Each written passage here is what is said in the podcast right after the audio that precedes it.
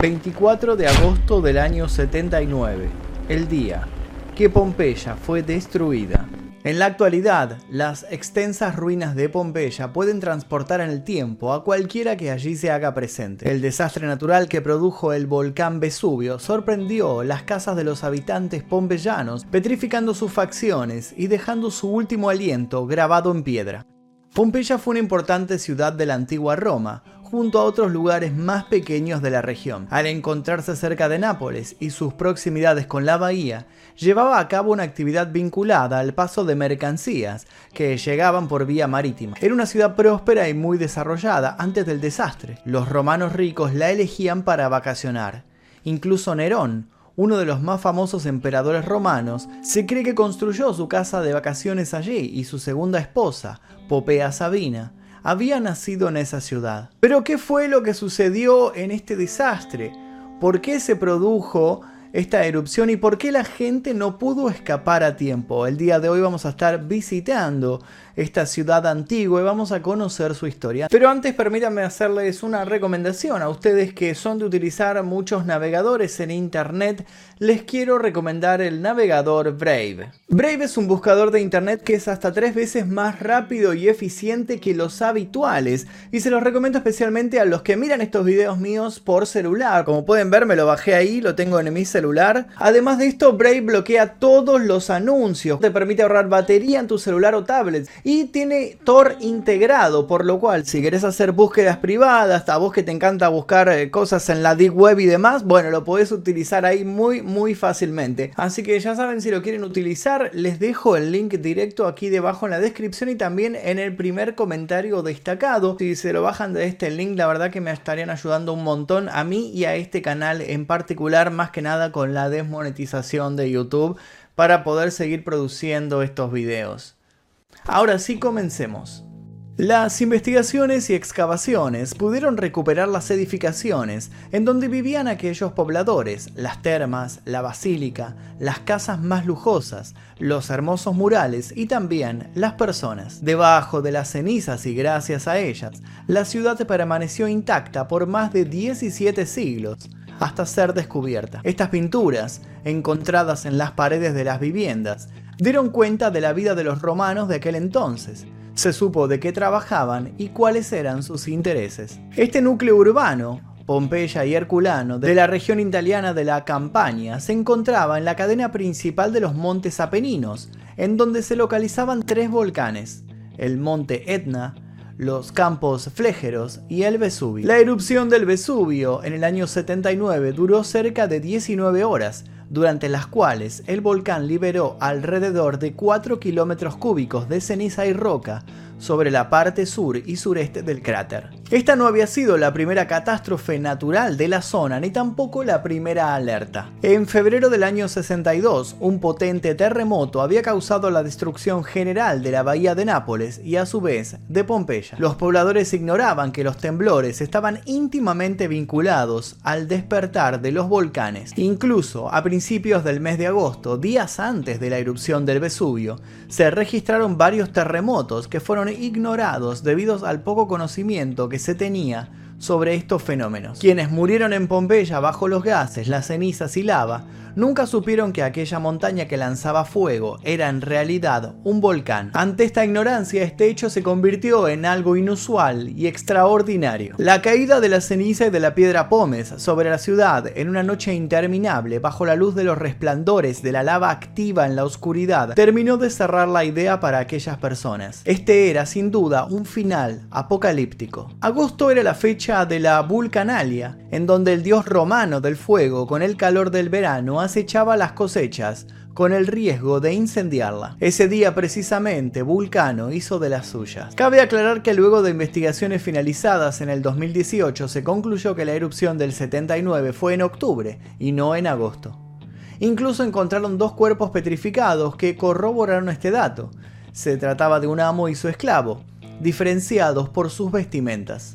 Según los hallazgos, sus prendas eran túnicas de lana, lo que da cuenta de que todo ocurrió en invierno. La erupción del Vesubio se dio en dos fases. En la primera de ellas, con una duración aproximada de 18 a 20 horas, se desarrolló una lluvia de piedra pómez, sepultando completamente a Pompeya. Era de noche y solo pudieron intentar escapar aquellos que aún estaban despiertos. En la segunda fase, una nube ardiente culminó quemando y asfixiando a los que aún quedaban con vida. Se estima que en Pompeya vivían unas 10.000 a 25.000 personas. Los estudios científicos ayudaron a dictaminar la principal causa de muerte de estos habitantes. En la actualidad se habla de que no fue una agonía por asfixia, sino una muerte instantánea. Por la exposición al calor extremo, los fluidos corporales y tejidos blandos sufrieron una rápida evaporación y de forma casi automática el cerebro fue reemplazado por ceniza. Pero por supuesto también hubieron varios sobrevivientes a esta catástrofe. Uno en particular fue muy importante para que hoy en día conozcamos lo que sucedió. Su nombre era Plinio el Viejo. Se destacaba por su afán de transmitir y conservar sus conocimientos y por su insaciable curiosidad. Aquel año 79 Plinio se encontraba al norte de la bahía y contempló de lejos lo que estaba pasando en Pompeya. Se embarcó y asombrado observó lo que ocurría creyendo que no corría peligro. Sin embargo, las cenizas y los gases tóxicos produjeron su muerte. Todo lo acontecido, todo lo que vieron los ojos de Plinio el Viejo, lo contó su sobrino Plinio el Joven, un abogado, escritor y científico romano. Él dejó asentado en unas cartas que le escribió a su amigo Tácito, otro político e historiador, todo lo que su tío le había contado de la erupción del Vesubio. En ese momento Plinio el Viejo se encontraba en Miceno, a 32 kilómetros de Pompeya. Estaba al mando de la flota de la región y visualizó una gran nube en el cielo que suponía que provenía del monte Vesubio. Pensó en acercarse lo antes posible, ya que su curiosidad lo impulsó a querer saber qué era lo que realmente estaba sucediendo ordenó que se le preparara una nave más pequeña para dirigirse hasta el lugar y le pidió a su sobrino que lo acompañase, pero Plinio el joven rechazó la oferta. De manera heroica, Plinio el viejo se dirigió hacia la catástrofe, sin saber lo que se iba a encontrar, adentrándose poco a poco en la nube que liberaba el Vesubio. No pudo acercarse tanto como hubiera querido porque tuvo que desviarse hacia Estavia, un lugar que se encontraba más al sur porque en ese momento Pompeya era un lugar impenetrable. Allí le pidió a un amigo que le quitara la suciedad que tenía esparcida por todo su cuerpo. Luego de pasar por la sala de baños, Plinio el Viejo tranquilizó a sus compañeros de viajes, diciéndole que esos fuegos que veían en la ciudad seguramente eran las personas prendiendo antorchas para poder encontrar el camino hacia el puerto y así escapar. Esa noche Plinio cenó y durmió en ese lugar para luego morir de un infarto, producto de la intoxicación por las nubes de gases tóxicos y la lluvia de piedras recibidas en pos de saciar su curiosidad. Del otro lado de la bahía, su sobrino Plinio el joven estaba preocupado por la seguridad de su tío. No tenía otra alternativa más que seguir alejándose, pero a medida que los temblores se iban haciendo más espaciados y las lluvias se disipaban, pudieron volver a mis Luego de la erupción, las laderas del Vesubio, boscosas, verdes y fértiles, se convirtieron en un paisaje gris que reflejaba la tristeza y la muerte que rondaba en Pompeya. Los cuerpos que quedaron cubiertos con las cenizas nos hablan más de los que creemos. Los cadáveres petrificados se hallaron en posiciones inusuales y llamativas. Su muerte fue tan instantánea, producto del calor al que eran expuestos, entre 300 y 600 grados centígrados, que no fue para nada agonizante. Se hallaron esclavos que nunca pudieron escapar, niños, familias reunidas, personas en posición fetal, mujeres embarazadas, amantes que murieron juntos y hasta caballo. La erupción del Vesubio congeló a la ciudad en el tiempo. Todos los cuerpos recuperados en la ciudad de Pompeya han sido tratados utilizando una técnica inventada en el siglo XIX por Giuseppe Fiorelli el primer director del yacimiento. Se trataba de rellenar con yeso los huecos que habían dejado al descomponerse los cuerpos de las víctimas y conseguir así un molde perfecto de los habitantes en el momento de su muerte. Hoy en día los moldes extraídos están repartidos en distintos puntos del yacimiento. Dos de ellos se encuentran en el mercado central situado en el foro.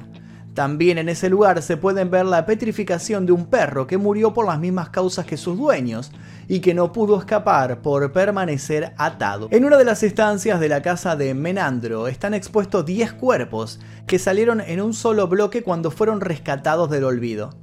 El conjunto de moldes más completos es el del llamado Huerto de los Fugitivos, con un total de 13 personas. En la actualidad Pompeya es uno de los lugares turísticos más visitados del mundo. La experiencia de lo vivido es tangible las ruinas de la ciudad y el acceso a ver los cuerpos en sus posturas al momento de la muerte lo hace interesante y a la vez morboso. En el recorrido que ofrece la ciudad se pueden ver los murales coloridos, caminar por las calles, ver los monumentos y hasta entrar en las casas. El visitante se mueve como si estuviera en tiempo real en la ciudad y eso para los que les gusta llevarse algún recuerdito puede traerle problemas. Porque por supuesto, Pompeya tiene también su propia maldición. A lo largo de muchos años, cientos de objetos fueron retirados de la antigua ciudad que es declarada Patrimonio de la Humanidad por la UNESCO. Luego de un tiempo, estos son devueltos con cartas de disculpas y con comentarios que dan cuenta de que no son objetos comunes. Hay algo en ellos que no los hacen un mero recuerdo, sino que cambian la suerte de quien se los lleva. Un caso conocido fue el de un delincuente que devolvió una estatua que había robado de un domus pompeyano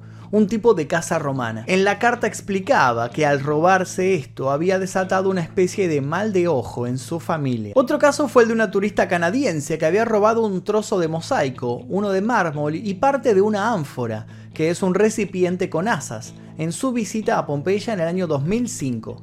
Cuando regresó a su casa con ese recuerdo que nadie más tendría, ya que era una pieza única, ciertos acontecimientos comenzaron a ocurrir producto de esta maldición. La turista confirmó, tomé un pedazo de historia que se ha cristalizado con el tiempo y que tiene mucha energía negativa. La gente ha muerto de manera tan horrible y he tomado pedazos relacionados con esa tierra maldita. Desde entonces la mala suerte ha unido a mi familia. Tengo 36 años y he tenido cáncer de mama dos veces.